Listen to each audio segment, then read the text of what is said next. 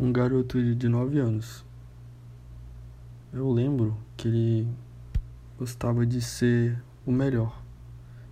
Era um, menino muito competitivo, tipo, tava no sangue. Gostava se era para correr, ele queria chegar primeiro, se era para brincar de se esconde, queria ser o último a ser achado, muitas vezes salvar todos. Era muito inteligente, por sinal.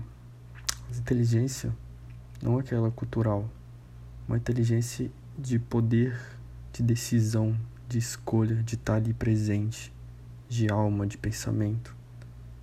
E por destino, ele era de origem humilde, não passava fome, tinha pais trabalhadores, mas pegava ônibus desde os sete anos.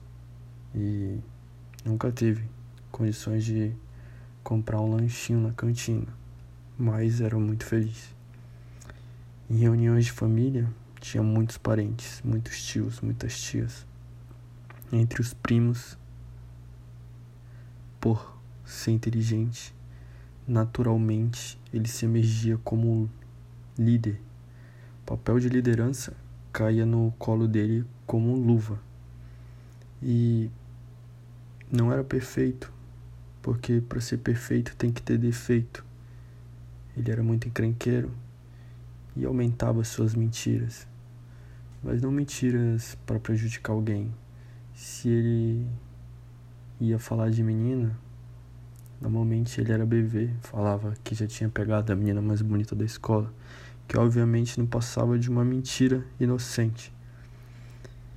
Certo. O tempo foi passando esse papel de ser o sobrinho preferido, o filho que todas as tias queriam ter, foi pesando na costa dele. E lâmpada que brilha tem que ser apagada, assim como esse prego que se destaca, martelada. Elogios e críticas eu coloco na mesma prateleira, que não passa de inveja. Essa pressão de ser o filho, primo, prefeito, pesou e desencadeou uma certa culpa. E já não era mais um jovem, era um pré-adolescente. E no alto dessa culpa se auto-sabotou. Fez questão de virar a ovelha negra. E aí eu te pergunto: isso é um ato de bondade? Imagina que tu tá entre cinco pessoas. Tu é uma dessas cinco. Só que somente você está com uma arma. Você pode ter uma pistola, um revólver da tua preferência. Mas dessas cinco, você é a única que tem essa arma. Você vai ouvir comentários como: Nossa, essa arma é muito poderosa. E também críticas dessas pessoas que estão ao seu redor e vão falar: nossa, você está se achando porque é o único que tem uma arma. A sua atitude, no que eu acredito que seja bondade, é que tu foi predestinado a ter essa arma. Você tem o poder de proteger. E esse é a tua predestinação.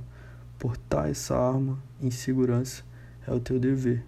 Você não tem que jogar essa arma fora só para ficar igualitário junto aos outros quatro. Você tem que portar e fazer o que o seu coração manda. A bondade está em tu proteger as outras quatro, por mais que uma dessas quatro te critique ou te elogie.